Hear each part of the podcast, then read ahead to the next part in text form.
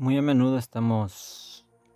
un poco obsesionados, estamos obstinados con demostrar lo, de lo que somos capaces a la sociedad, de lo que somos capaces a nuestros padres, a nuestros líderes, a nuestros amigos, a la gente que nos rodea. Muchas veces estamos empecinados en mostrar en las redes sociales lo que hacemos de cada actividad que realizamos, de cada evento, de cada participación. Y no estoy diciendo que es malo, sino que el propósito por el cual lo hacemos debemos de analizarlo. Tratamos de agradar, tratamos de buscar aprobación y perdemos el sentido de de lo que debemos hacer en realidad y es agradar a Dios, de buscar su aprobación. Y nos esforzamos tanto en sorprender a, a las otras personas con nuestros actos, con nuestras capacidades, con nuestros talentos. Queremos sorprender a, a nuestros seguidores, por decirlo así, porque tenemos gente agregada que no conocemos, que no conversamos con ellos, pero nos siguen y pues nos esforzamos un poco por dar un contenido que agrade a los demás, independientemente de cuál sea, obviamente, porque pueden ser memes, pueden ser videos, pueden ser historias, qué sé yo, un montón de cosas que, que se pueden realizar en diferentes plataformas y que se pueden distribuir en, cualquier lado y en cualquier parte del mundo. Pero, en fin, buscamos sorprender, buscamos aprobación, pero nos olvidamos de que a veces Dios nos está llamando la atención para mostrarnos algo a nosotros, de enseñarnos algo nosotros, algo especial, algo que que nos quiere mostrar y está ansioso por, por hacerlo y, ver nuestra reacción, nuestra cara de asombro al ver lo que Él va a hacer, de lo que quiere hacer y lo que puede hacer en nosotros y a través de nosotros, pero a veces ah, hacemos a un lado eso, dejamos a Dios a un lado, no dejamos que Él nos sorprenda porque Él es especialista en tener detalles con nosotros, de hacer hasta lo imposible por, por, vernos bien, porque nosotros estemos bien, porque tengamos una estrecha amistad con Él, Él se esfuerza, pero a veces nosotros como que no ponemos de nuestra parte. Y simplemente hay que dejar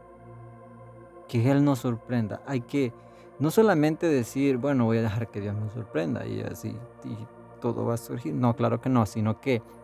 hay una actitud que debe nacer en el corazón y rendir toda clase de situación a Dios. Por ejemplo, digamos, realizar alguna actividad estudiar una carrera, lograr una meta. Pero a veces como que las cosas no están a nuestro favor, pero son oportunidades para que Dios se manifieste y, se glorifique en nosotros, en nosotros, perdón, y que los demás puedan ver lo que Él puede hacer entonces es una actitud que, que debe nacer en el corazón de nosotros y decirle al Señor de todo corazón, te rindo a ti mis planes, te rindo a ti mis propósitos, porque quiero ver tu gloria, quiero ver lo maravilloso que eres, quiero que me sorprendas. Y en ocasiones lo, lo bueno, obviamente tiene que ser de, toda la vida el rendirse a Dios y, dejar que Él lo sorprenda a uno, pero en algunas ocasiones en las que yo lo he hecho y le he dicho que me sorprenda, pues como que excede mis expectativas. Me sorprende a niveles que yo no tenía idea. Entonces yo deseo de todo corazón que puedas experimentar la ternura de Dios, todo lo que Él quiere y desea hacer en tu vida. Quiere ver tu rostro lleno de asombro al ver lo que Él quiere hacer contigo y que quiere hacer en tu vida. Es algo maravilloso saber de que Dios quiere realizar algo en nosotros, de que quiere manifestarse de una forma muy especial porque no va a repetir una forma como lo hizo con alguien más, sino que va a ser algo totalmente distinto. Hay, unos, hay unos versículos que, quisiera añadir a, esto. Y Jeremías 23, 24 dice, ¿puede alguien esconderse de mí en algún lugar secreto? ¿Acaso no estoy en todas partes, en los cielos y en la tierra? Donde quiera que vayas, donde quiera que estés, allí va a estar el Señor y está atento. Em, otro pasaje en, Crónicas, si no mal recuerdo, segundo libro 16.9, si no mal recuerdo, o es el primer, el segundo libro de Reyes, 16.9 dice que los ojos del Señor recorren toda la tierra para mostrar su poder y su favor en aquellos que tienen un corazón sincero, un corazón que busca, que gusta también de Dios, para mostrar el poder que Él tiene. Y hay otro verso en Jeremías 33:3 y dice, pídeme y te daré, te daré a conocer secretos sorprendentes que no conoces acerca de lo que está por venir. Me, llena de, de, curiosidad saber de que Dios nos dice, pídeme y te daré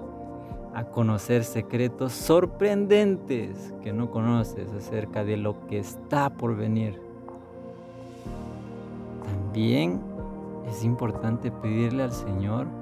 muéstrame tu gloria, muéstrame lo que quieres hacer, enséñame tu voluntad. Y de esta forma es, que Dios se va a manifestar y se va a glorificar y va a hacer algo sorprendente en tu vida, en tu familia, en tu casa, en tu comunidad, en tu iglesia, en el lugar donde estés. Dios se va a manifestar no solamente en tu vida, sino en la que en las personas que te rodean a ti. Así que te animo en el nombre del Señor a que puedas hacer esto, que puedas decir al Señor, rindo mi ser a ti, rindo mis planes, rindo mi corazón y quiero ver tu gloria, quiero que me sorprendas. Y te pido que me des a conocer los secretos que tienes, que son, sorprendentes y que están por venir y quiero verlos. Así que en el nombre de Jesús yo oro para que puedas ver lo que Dios puede hacer y de lo que es capaz y que aún quizás no has logrado ver, de lo que puedes lograr ver. Así que en el nombre de Jesús te bendigo y que el Espíritu Santo te guíe, que Dios Padre te enseñe los secretos sorprendentes que Él tiene acerca de ti que están por venir.